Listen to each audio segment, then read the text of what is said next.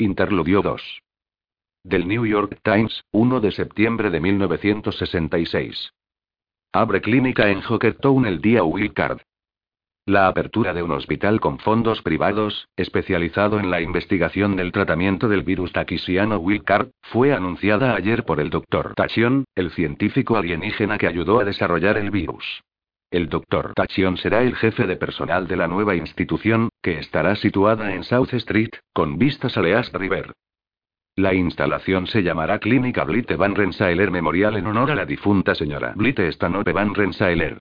Integrante de Exóticos para la Democracia entre 1947 y 1950, la señora Van Rensselaer falleció en 1953 en el Sanatorio Whittier. Era más conocida como Brain Trust.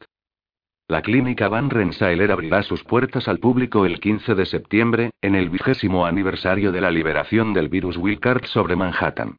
El hospital, equipado con 196 camas, proporcionará servicio de urgencias y cuidados psicológicos ambulatorios. Estamos aquí para servir al vecindario y a la ciudad, dijo el doctor Tachion en una conferencia de prensa por la tarde en la escalinata de la tumba de Headboy, pero nuestra primera prioridad será tratar a quienes han estado demasiado tiempo desatendidos, los hawkers cuyas necesidades únicas, y a menudo desesperadas, han sido en buena medida ignoradas por los hospitales existentes. El Card entró en juego hace 20 años y esta deliberada y sostenida ignorancia acerca del virus es criminal e inexcusable. El doctor Tachion dijo que esperaba que la clínica Van Rensselaer se convirtiera en la líder mundial en la investigación sobre el Card y en la punta de lanza de los esfuerzos para perfeccionar la cura del llamado virus del triunfo. La clínica se ubicará en un histórico edificio del muelle, construido originalmente en 1874. El edificio era un hotel conocido como el Refugio del Pescador, desde 1888 hasta 1913.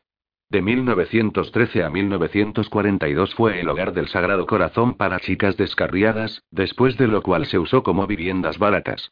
El doctor Tachion ha anunciado que la compra del edificio y la reforma completa de su interior ha sido financiada por una subvención de la Fundación Stanope de Boston, dirigida por el señor George C. Stanope.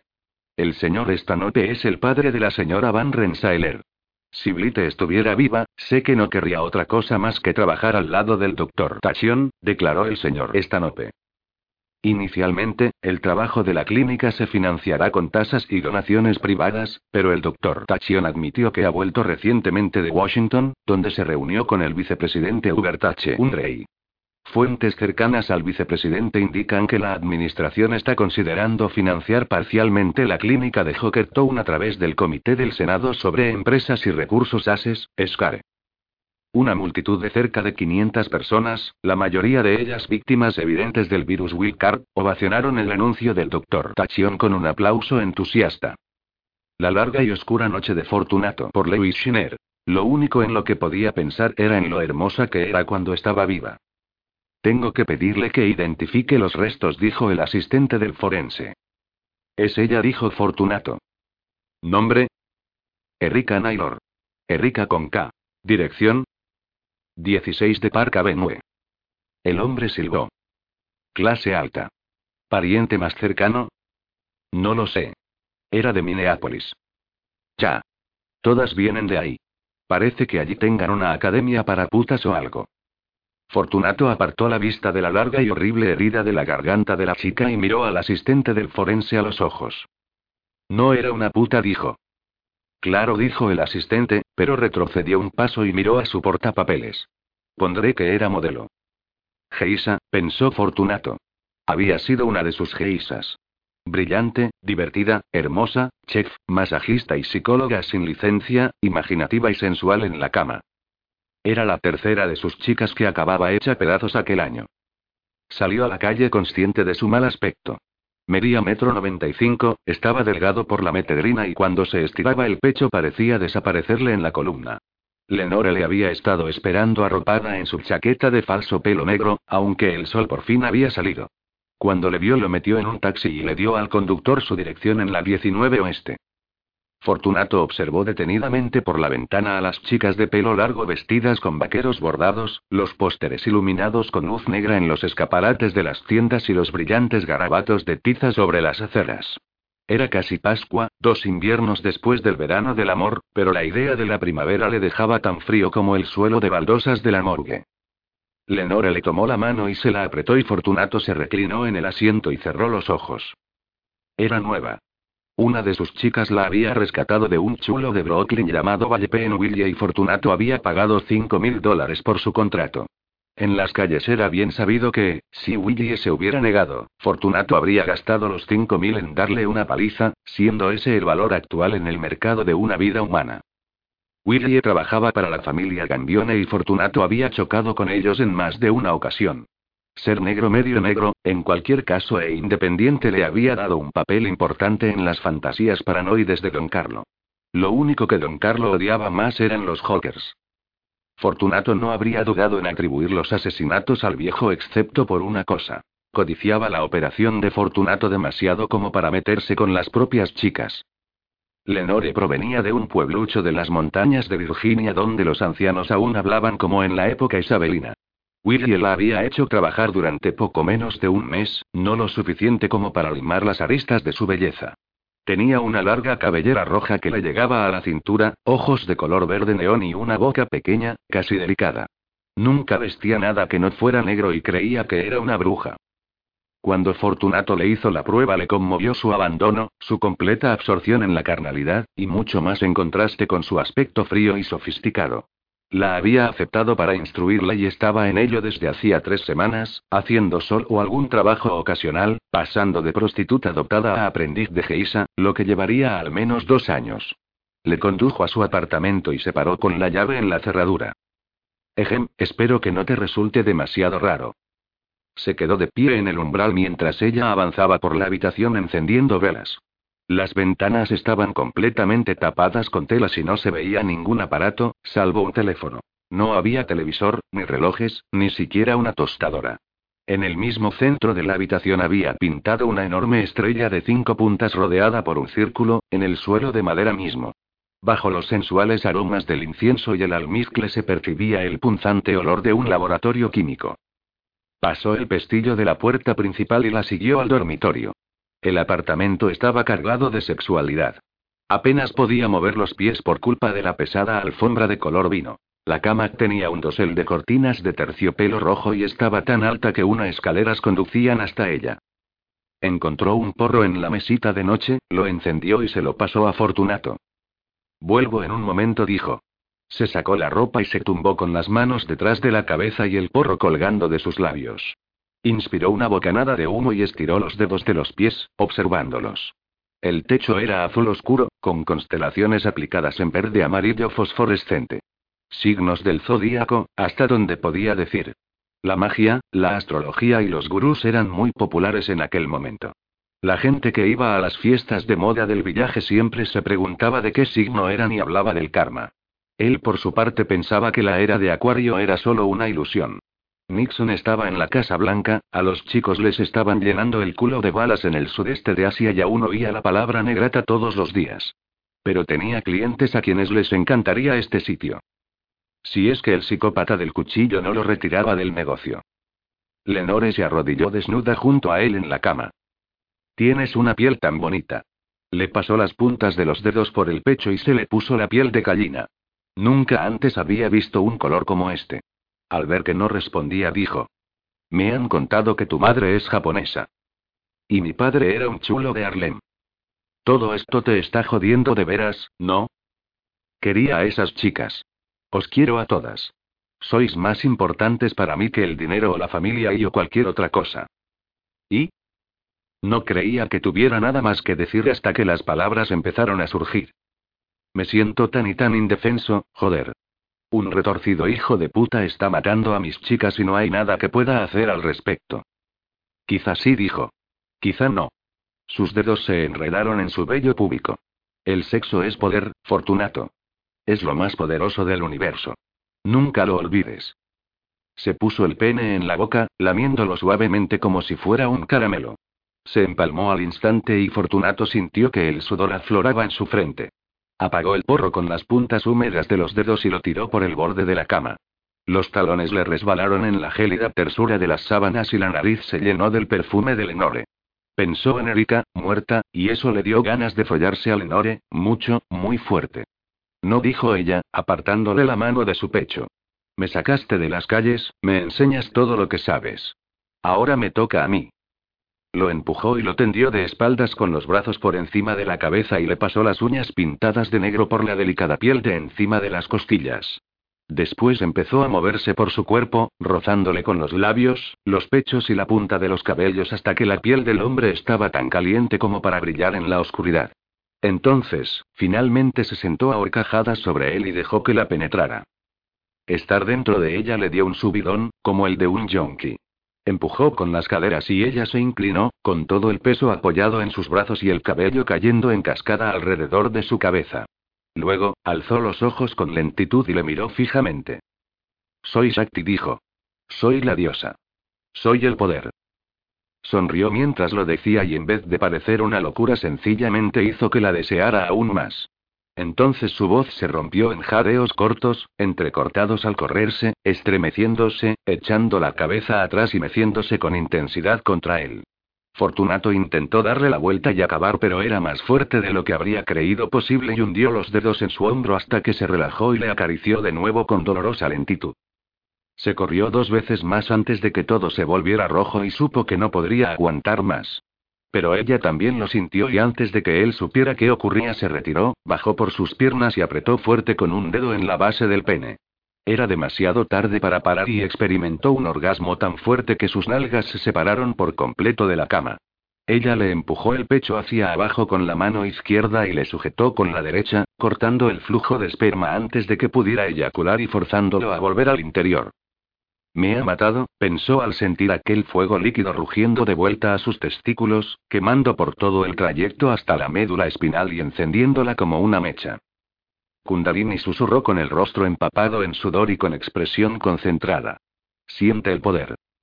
La chispa se propagó por la médula y le estalló en el cerebro. Al fin volvió a abrir los ojos. El tiempo se había desencajado de los engranajes del proyector y lo veía todo en cuadros individuales, sueltos. Lenore le rodeaba con ambos brazos. Las lágrimas caían de sus ojos y se deslizaban por el torso.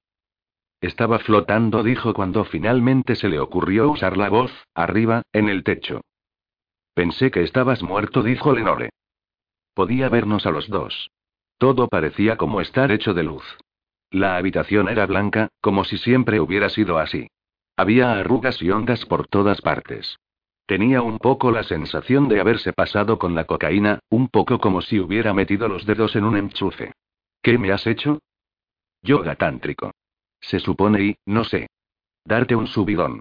No había oído que a nadie le diera tan fuerte. Giró la cara hacia él. ¿De veras saliste? ¿De tu cuerpo? Supongo. Podía oler el champú a la menta que usaba para el cabello. Tomó su cara entre las manos y la besó. Su boca era suave y húmeda y su lengua jugueteó con sus dientes. Todavía estaba duro como el diamante y empezó a temblar, deseándola. Rodó hacia ella y ella le guió a su interior, donde podía sentirla ardiendo por él.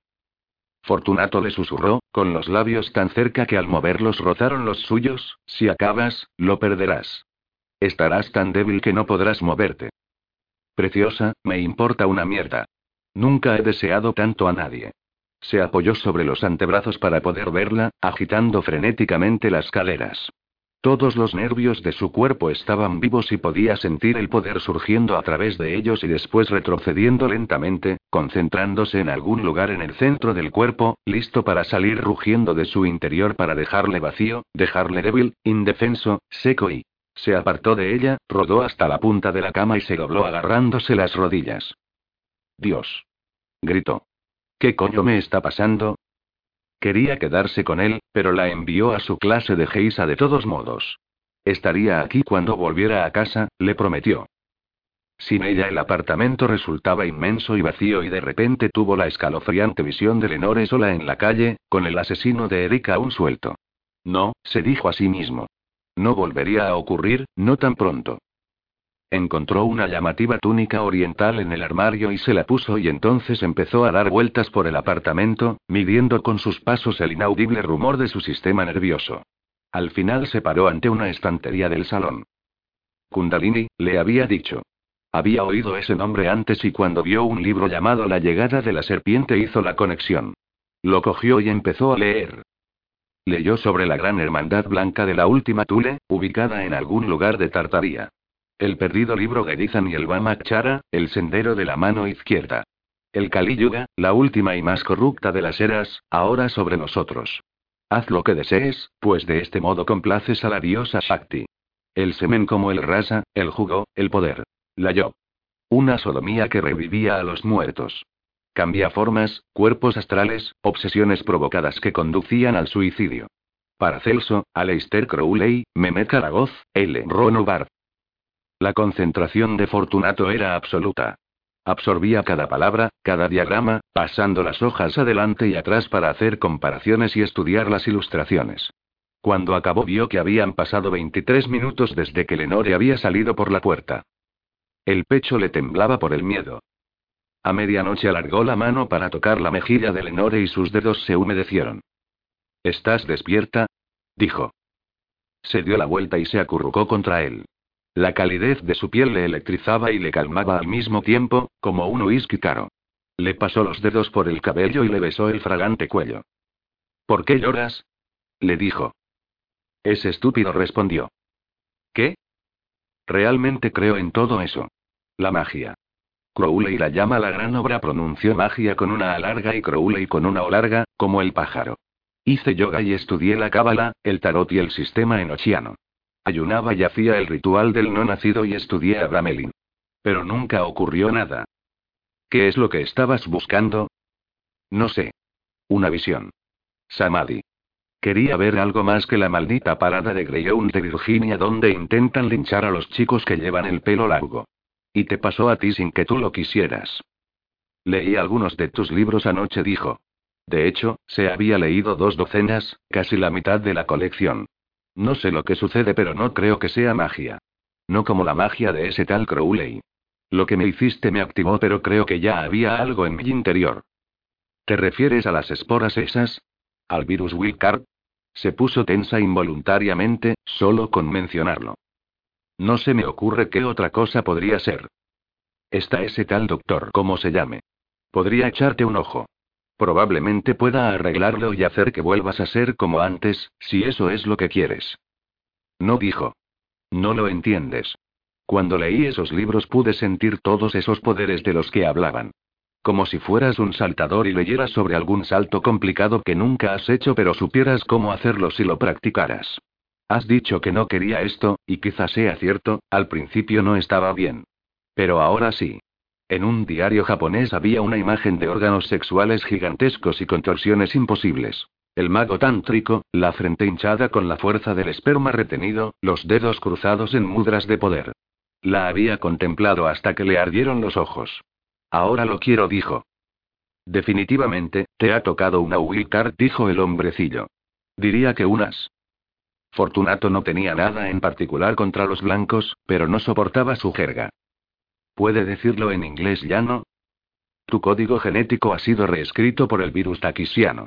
Parece que estaba latente en tu sistema nervioso, probablemente en la espina dorsal. Por lo visto la intromisión te dio una buena sacudida, suficiente para activar el virus. ¿Y ahora qué? Tal y como yo lo veo, tienes dos opciones. El hombrecillo saltó por encima de la mesa de examen, al otro lado de Fortunato, y se colocó el largo pelo rojo por detrás de las orejas. Tenía el aspecto de alguien que está en una banda de rock o que trabaja en una tienda de discos. No era un doctor muy convincente. Puedo intentar revertir los efectos del virus. Sin garantías y tengo una tasa de éxito de alrededor del 30%. De vez en cuando la gente acaba peor que antes. O. O puedes aprender a vivir con tu poder. No estarías solo. Puedo ponerte en contacto con gente que está en tu misma situación. ¿Sí? Como la gran y poderosa tortuga. Para poder volar por ahí y sacar a la gente de coches destrozados. Creo que no. Lo que hicieras con tus habilidades sería cosa tuya. ¿De qué habilidades estamos hablando? No sé decírtelo con seguridad. Parece que aún se están desarrollando. El encefalograma muestra una fuerte telequinesis. El cromatógrafo Kirlian muestra un potente cuerpo astral que supongo que puedes manipular. Magia, se refiere. No, en realidad no. Pero es lo curioso del Card.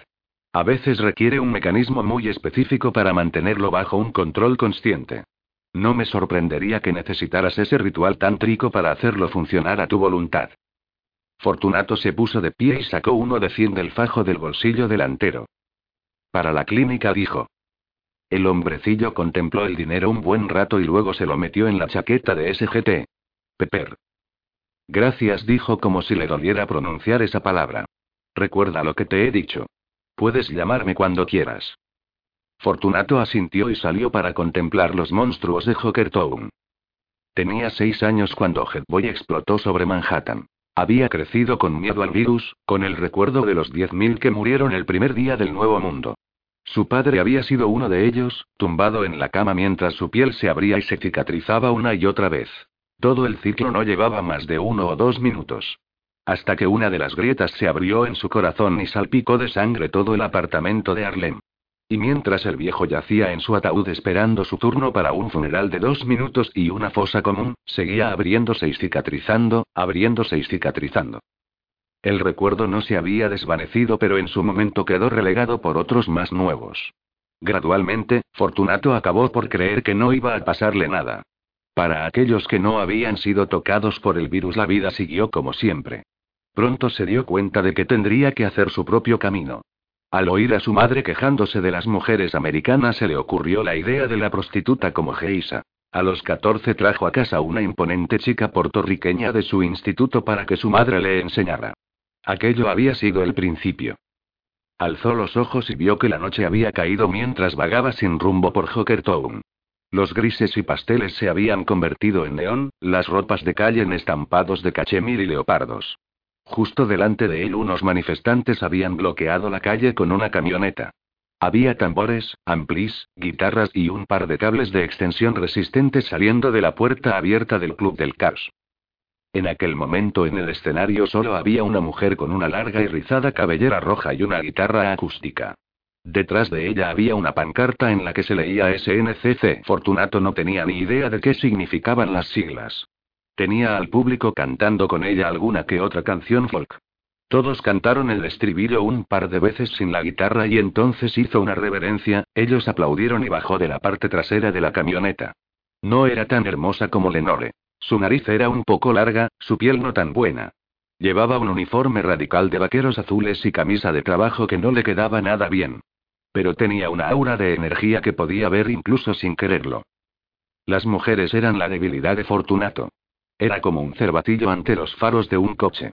Incluso tan abatido como se sentía no pudo evitar pararse y mirarla, y antes de que se diera cuenta, ella estaba a su lado, agitando un bote de café con unas pocas monedas en el fondo. Eh, tío, ¿qué me dices de una donación? Hoy no dijo Fortunato. No me importa mucho la política. Eres negro, Nixon es presidente, y no te importa la política. Hermano, tengo noticias para ti. ¿Todo esto va de ser negro?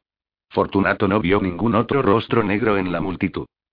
No, tío, esto va de Hawkers. Buah, ¿te he tocado la fibra o algo? Al ver que Fortunato no respondía, siguió de todos modos. ¿Sabes cuál es la esperanza de vida media para un Joker en Vietnam? Menos de dos meses. Si coges el porcentaje de Hawkers en la población de los Estados Unidos y lo divides por el de los que hay en Vietnam, ¿sabes cuánto da? Tienes como cien veces demasiados Hawkers por ahí. Cien veces, tío. Vale, muy bien, ¿y qué quieres que haga al respecto? Haz un donativo. Vamos a contratar a abogados y a parar todo esto. Es el FBI, tío. El FBI es care. De nuevo como cuando McCarthy. Tienen listas de todos los Hawkers y los llaman a filas a propósito. Si pueden andar y empuñar una arma, ni siquiera reciben un entrenamiento físico de verdad, van directos a Saigón. Es genocidio puro y simple. Vale, bien. Sacó uno de 20 y lo tiró en el bote. ¿Sabes qué me gustaría? Ni siquiera se había dado cuenta del valor del billete. Me gustaría que esos putos ases hicieran algo por su cuenta, ¿sabes? ¿Qué le costaría a Ciclón o a uno de esos gilipollas borrar esos archivos? Nada, tío, pero están demasiado ocupados consiguiendo titulares. Empezó a alejarse y entonces miró la lata. Eh, gracias, tío. Eres guay. Mira, aquí tienes un folleto. Si quieres hacer algo más, llámanos. Claro, dijo Fortunato. ¿Cómo te llamas? Me llaman CC, dijo. CC Rider. ¿Es el mismo CC de ahí arriba? Señaló la pancarta donde ponía SNCC. CC negó con la cabeza. Eres gracioso, tío, dijo y sonrió y se perdió entre la multitud. Dobló el folleto, se lo metió en el bolsillo y salió de Bowery. Toda aquella charla sobre los Hawkers le había dejado desconcertado. Justo al final de la calle había un club lleno de espejos que se llamaba la Casa de los Horrores, propiedad de un tipo llamado Desmond que tenía una trompa en vez de nariz. Era uno de los clientes de Fortunato. Siempre quería una geisa con la piel más fina o el pelo más oscuro o el rostro más dulce que la que él podía encontrarle. Fortunato no podía soportar la idea de verle justo en ese momento. En las bocacalles ya casi nadie llevaba máscaras y los ojos de caras invertidas o cabezas del tamaño de melones le devolvían la mirada, desafiantes.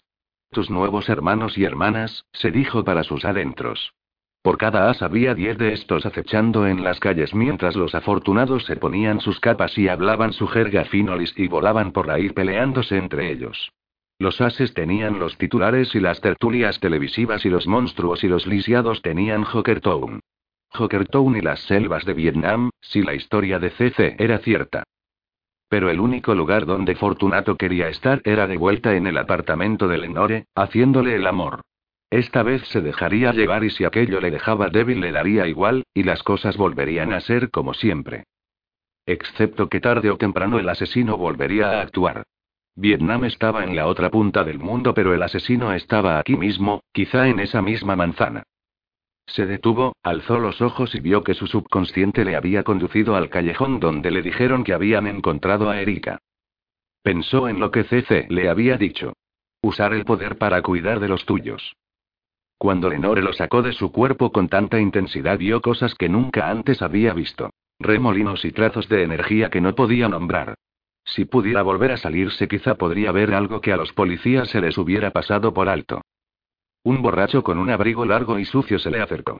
A Fortunato le costó un segundo darse cuenta de que tenía las orejas largas y flexibles de un perro basset y un hocico húmedo y negro. Le ignoró cerrando los ojos y tratando de recordar la sensación. También podría haberse imaginado que estaba en la luna. Necesitaba a Lenore pero tenía miedo de traerla aquí. ¿Podría hacerlo en su casa y volar de regreso a ese sitio? ¿Sería capaz de mantenerlo tanto tiempo? ¿Qué le pasaría a su cuerpo si lo hacía? Demasiadas preguntas. La llamó desde una cabina telefónica y le dijo que se reuniera con él. ¿Tienes una pistola? preguntó. Sí. ¿Desde qué ya sabes? Tráela. Fortunato. ¿Estás en apuros? Aún no dijo. Para cuando regresó al callejón con Lenore había congregado a una multitud. Todos llevaban ropa sobrante del ejército de salvación. Pantalones holgados, camisas de franela rotas y manchadas y chaquetas del color de la grasa seca. Una mujer bajita parecía una figura de cera que hubiera empezado a derretirse. A su derecha debía un adolescente de pie junto a una hilera de cubos de basura vibrando. Cuando las vibraciones llegaron a cierta frecuencia, los cubos empezaron a sonar como una espasmódica sección de címbalos y la mujer se giró hacia ellos hecha una furia y les dio una patada. Otros estaban deformados de un modo menos evidente. Un hombre con ventosas en las puntas de los dedos o una chica cuyas facciones habían quedado encuadradas por bordes de piel endurecida. Lenore se cogió del brazo de Fortunato. ¿Y ahora? susurró. Fortunato la besó. Ella intentó zafarse cuando el público de monstruos empezó a reír por lo bajo, pero Fortunato insistió, abriéndole los labios con la lengua, pasando las manos por la parte baja de la espalda, y por fin ella empezó a respirar con pesadez y él sintió el poder agitándose en la base de su columna. Bajó los labios hasta el hombro de Lenore, sus largas uñas se hundían en su cuello, y entonces alzó los ojos hasta que vio al hombre perro. Sintió que el poder afluía a sus ojos y a su voz y dijo tranquilamente. Vete. El hombre perro se dio la vuelta y se alejó por el callejón. De uno en uno ordenó a los otros que se fueran y entonces dijo. Ahora. Y guió su mano a sus pantalones. Házmelo, lo de antes. Deslizó las manos bajo su jersey y las movió lentamente por sus senos. Su mano derecha se cerró sobre él, la izquierda reposó alrededor de su cintura, y lo confortó con el peso de su 32 SIW. Cerró los ojos y el calor empezó a aumentar y dejó que el muro de ladrillos que tenía detrás soportara su peso. En cuestión de segundos estaba listo para correrse y su cuerpo astral burbujeaba como un globo apenas sujeto. Y entonces, como si saliera del lado de un coche en movimiento, se deslizó libre. Cada ladrillo y cada envoltorio de caramelo refulgían con claridad. Mientras se concentraba, el rumor del tráfico se fue haciendo lento y grave hasta que apenas resultaba audible. Habían encontrado a Erika en un portal en el fondo del callejón con los brazos y las piernas amputadas y apiladas como leña en su regazo y la cabeza unida al tronco por menos de la mitad del grosor del cuello. Fortunato podía ver las manchas de sangre en lo profundo de las moléculas del cemento, aún brillando débilmente con su esencia vital. La madera del marco de la puerta aún retenía una traza de su perfume y una única hebra de su pelo rubio ceniza. El murmullo de barítono de la calle descendió a una vibración tan baja que Fortunato podía sentir cada uno de los picos de las ondas pasando a través de él. Ahora podía ver la muesca que el cuerpo de Erika había dejado en el porche de hormigón, la huella infinitesimal que sus zapatos habían dejado en el asfalto. Y junto a ellas, las huellas de su asesino. Conducían de la calle al cuerpo de Erika y de vuelta y en la acera se encontraban con la impronta de un coche. No tenía ni idea de qué coche era, pero podía ver las marcas que había dejado, gruesas, negras y fibrosas, como si hubiera estado quemando goma todo el trayecto. Se detuvo un instante y volvió a mirar su cuerpo material paralizado en brazos de Lenore. Después dejó que las marcas del coche le guiaran por la calle. Cruzó la segunda avenida y después se dirigió al sur, hacia Delancey. Se sintió gradualmente más débil, la vista se le empezó a hacer borrosa y los ruidos de fondo de la ciudad empezaron a vibrar en los límites de su audición. Se concentró con mayor intensidad, sacando las últimas reservas de fuerza de su cuerpo. El coche giró al norte en Pomori y se detuvo en un almacén gris en estado lamentable. Fortunato se abalanzó sobre la acera y vio las huellas que iban desde el coche hasta la puerta del edificio. Las siguió escaleras arriba. Sintió como si hubiera estado atado a una banda elástica gigante y hubiera llegado al límite. Cada escalón le pedía más de sí que el anterior. Finalmente las huellas desaparecieron en la entrada de un loft y supo que era el final. El ruido del tráfico empezó a dar vueltas vertiginosamente a su alrededor y salió disparado hacia atrás por donde había venido, irresistiblemente atraído por su cuerpo. Dichoso, exhausto, como si el sexo lo hubiera vaciado, se metió en él como un saltador en una piscina. Lenore se tambaleó bajo el súbito peso muerto y entonces él se hundió en la inconsciencia. No dijo, y se apartó de él. No puedo. Tenía círculos púrpuras bajo los ojos y su cuerpo estaba debilitado por el cansancio. Fortunato se preguntaba cómo había sido capaz de meterlo en el taxi y ayudarle a subir las escaleras hasta su apartamento. No lo entiendo, dijo. Generas una carga y luego el sexo te permite cogerla. ¿Lo ves? El poder, el Shakti. Pero con la magia tántrica vuelves a absorber la energía hacia ti. No solo la tuya, sino toda la que yo te cedo. Así que cuando te corres me entregas ese Shakti. Así es. Y me has dado todo lo que tienes. Así es, hombretón. Estoy bien jodida. Fortunato cogió el teléfono. ¿Qué haces? Sé dónde está el asesino, dijo, marcando. Si no puedes darme la fuerza para atraparle, tendré que sacarla de otro sitio. No le gustaba cómo habían salido las cosas, pero en ese momento estaba demasiado cansado para preocuparse. Cansado y algo más. Su cerebro zumbaba con el conocimiento de su poder y sentía cómo le estaba cambiando, cómo estaba tomando el control.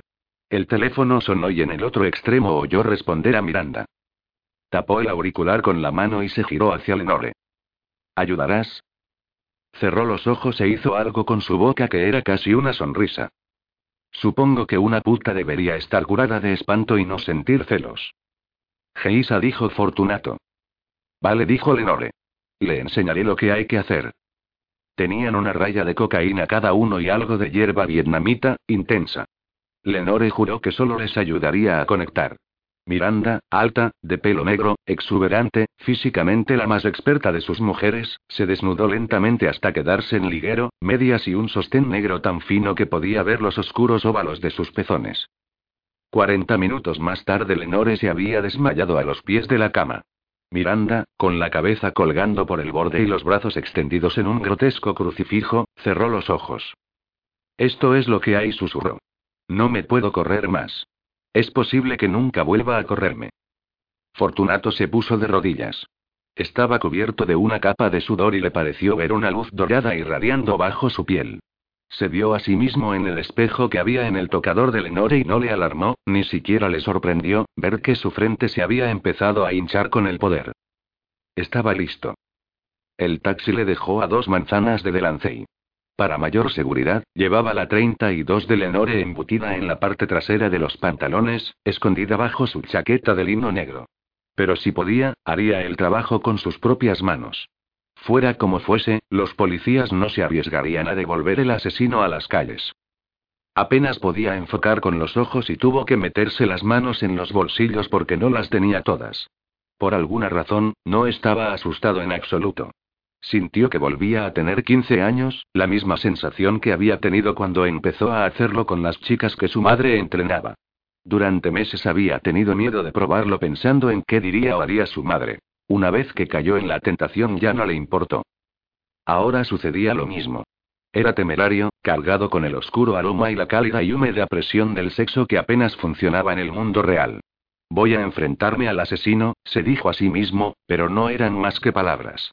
En sus entrañas sabía que iba a proteger a sus mujeres y que eso era lo único que importaba. Subió las escaleras hasta el loft.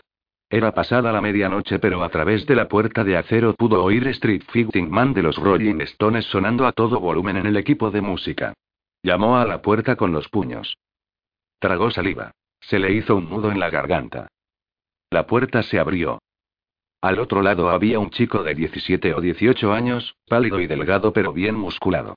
Tenía el pelo largo rubio y un rostro que podría haber sido hermoso de no ser por una erupción de granos en la barbilla, disimulada torpemente con maquillaje. Llevaba una camisa amarilla con topos negros y unos pantalones vaqueros de campana descoloridos. ¿Quiere algo? preguntó por fin. Hablar contigo, dijo Fortunato. Tenía la boca seca y los ojos aún no se enfocaban bien. ¿De qué? Erika Naylor. El chico no reaccionó. Nunca he oído hablar de ella. Creo que sí. ¿Eres policía? Fortunato no respondió. Pues que te den. Empezó a cerrar la puerta. Fortunato recordó el callejón, cómo había ordenado a los hawkers que se fueran. No dijo mirando intensamente a los ojos sin color del chico. Déjame entrar. El muchacho vaciló, parecía perplejo pero no sucumbió. Fortunato golpeó la puerta con el hombro, empujó al chico de vuelta al loft y lo tiró al suelo. La habitación estaba oscura y la música era ensordecedora. Fortunato encontró un interruptor y lo encendió. Entonces dio un paso atrás involuntariamente cuando su cerebro registró lo que veía. Era el apartamento de Lenore retorcido hasta la perversión. La moda moderna y sexy del ocultismo llevada hasta el extremo y convertida en tortura, asesinato y violación. Al igual que en el apartamento de Lenore había una estrella de cinco puntas en el suelo, pero esta se había trazado precipitadamente, era irregular, tallada en los tablones de madera con algo afilado y después salpicada con sangre. En vez de terciopelo, velas y maderas exóticas, había un colchón gris a rayas en una esquina, una pila de ropa sucia y una docena o más de polaroids enganchadas en la pared con grapas. Sabía lo que iba a encontrar, pero se acercó a la pared de todos modos. De las 14 mujeres desnudas y desmembradas reconoció a tres. La última, en la esquina inferior derecha, era Erika.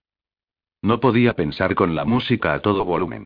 Miró a su alrededor buscando el tocadiscos y vio que el muchacho se levantaba con las piernas temblorosas y se dirigía tambaleándose hacia la puerta. Quieto. Gritó Fortunato, pero sin contacto visual no valía de nada. Enfurecido y presa del pánico, Fortunato se abalanzó sobre él. Cogió al chico por la cintura y lo empotró contra la pared de yeso. Y de repente estaba tratando de sujetar a un animal rabioso, todo rodillas y uñas y dientes. Fortunato se apartó instintivamente y contempló el filo de una navaja automática centellear entre ellos, cortarle a través de la chaqueta, la camisa y la piel y apartarse ribeteada de rojo. Voy a morir, pensó Fortunato. Llevaba la pistola metida en la parte trasera de los pantalones, demasiado lejos para cogerla antes de que la hoja se acercara otra vez y cortara más profundamente, abriéndose paso hacia su interior. Matándole. Miró la hoja. Antes de saber qué estaba haciendo ya la estaba mirando fijamente, concentrado, como al leer los libros en el apartamento de Lenore, como en el callejón de Town. Y el tiempo se detuvo. Podía ver no solo su sangre en el cuchillo, sino también la de las otras, de Erika y las otras mujeres de las fotografías, lavada, pero aún conservada en la memoria del metal. Se apartó del perturbado de pelo rubio, moviéndose con la lentitud de los sueños a través de un aire espeso, pero aún así movía más rápido que el chico y el cuchillo. Se llevó la mano a la espalda y notó la empuñadura lisa de la pistola bajo los dedos. Los Rolling Stones se habían reducido a un canto fúnebre mientras desenfundaba el arma y apuntaba al chico. Vio cómo abría los ojos pálidos de par en par. No le mates, pensó de repente. No hasta que sepas por qué. Desvió el cañón hasta apuntar al hombro derecho del chico y apretó el gatillo. El ruido empezó como una vibración en la mano de Fortunato, aceleró como un cohete, se convirtió en un rugido, en un breve estallido atronador, y el tiempo volvió a correr. El muchacho retrocedió por el impacto de la bala, pero sus ojos no mostraban nada. Con la mano izquierda se sacó el cuchillo de la mano derecha, inutilizada, y acometió a trompicones una vez más. Pues eso, pensó Fortunato horrorizado, y le disparó al corazón. Dando tumbos al retroceder, Fortunato se abrió la camisa y vio que el largo corte superficial en el pecho ya había dejado de sangrar. Ni siquiera necesitaría puntos. Cerró la puerta de entrada de golpe y cruzó la habitación para desenchufar el tocadiscos de una patada. Y entonces, en aquel silencio estrangulado, se giró para enfrentarse al chico muerto. El poder se agitó y surgió de su interior. Podía ver la sangre de las mujeres en las manos del chico, el rastro que provenía del tosco pentagrama del suelo, las huellas donde el chico había estado, las sombras donde las mujeres habían muerto y allí, débilmente, como si las hubieran borrado de algún modo, las marcas que había dejado alguien más. Líneas de poder persistían aún dentro del pentagrama, como las olas de calor reluciendo en una carretera en el desierto. Fortunato apretó los puños y sintió un sudor frío goteando por su pecho. ¿Qué es lo que había ocurrido realmente? ¿Acaso el chico había conjurado a un demonio? ¿O la locura del muchacho solo había sido un instrumento en manos de algo mucho más grande, algo infinitamente peor que unos pocos asesinatos al azar? El chico podría habérselo dicho, pero estaba muerto. Fortunato fue hacia la puerta y posó la mano en el picaporte. Cerró los ojos y apoyó la frente en el frío metal. Piensa, se dijo a sí mismo. Limpió las huellas dactilares de la pistola y la tiró al lado del cuerpo. Que los policías sacaran sus propias conclusiones. Las Polaroids les darían mucho en lo que pensar. Volvió a girarse y de nuevo fue incapaz de dejar la habitación. Tienes el poder, se dijo a sí mismo. ¿Te puedes largar de aquí sabiendo que tienes el poder y negándote a usarlo? El sudor le caía por el rostro y los brazos. El poder estaba en la yod, el rasa, el esperma. Un poder increíble, más del que de momento sabía controlar. Suficiente para devolver a los muertos a la vida. No, pensó. No puedo hacerlo. No porque el simple hecho de pensarlo le diera náuseas, sino porque sabía que le cambiaría. Sería un punto de no retorno, el punto donde dejaría de ser completamente humano. Pero el poder ya le había cambiado. Ya había visto cosas que aquellos que no lo tenían nunca entenderían. El poder corrompe, le habían dicho, pero ahora veía qué ingenuo era eso. El poder ilumina. El poder transfiere. Desabrochó el cinturón del chico, abrió la cremallera de los pantalones de campana y se los bajó. El chico se había cagado y meado al morir y el hedor le hizo torcer el gesto. Tiró los pantalones a un rincón, dio la vuelta al muchacho muerto y lo dejó boca abajo. No puedo hacer esto, pensó Fortunato.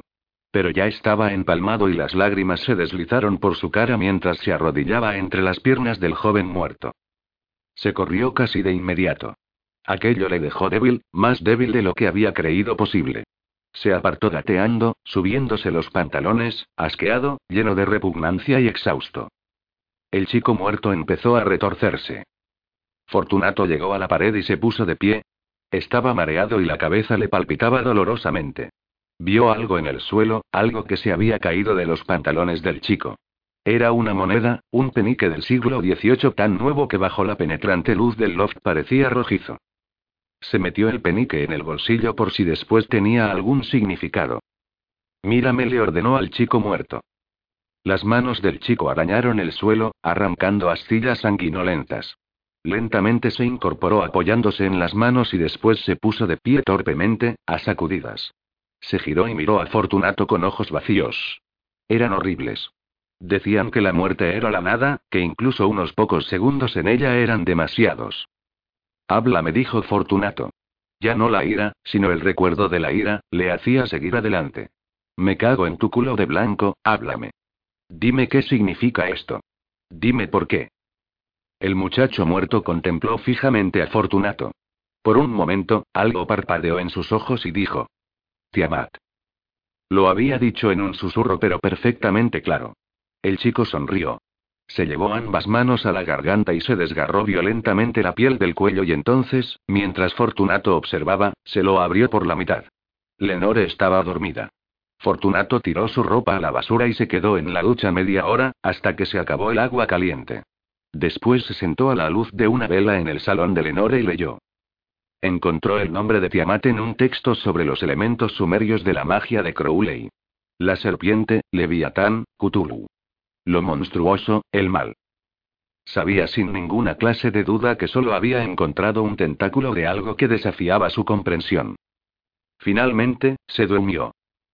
El sonido de los cierres de la maleta de Lenore le despertó. ¿No lo ves? Trató de explicarle. Solo soy una y una toma de corriente a la que te conectas para recargarte cuando llegas a casa. No puedo vivir así. Tienes lo que siempre he querido. Poder de verdad para hacer magia de verdad. Y lo tienes por pura potra, ni siquiera lo querías.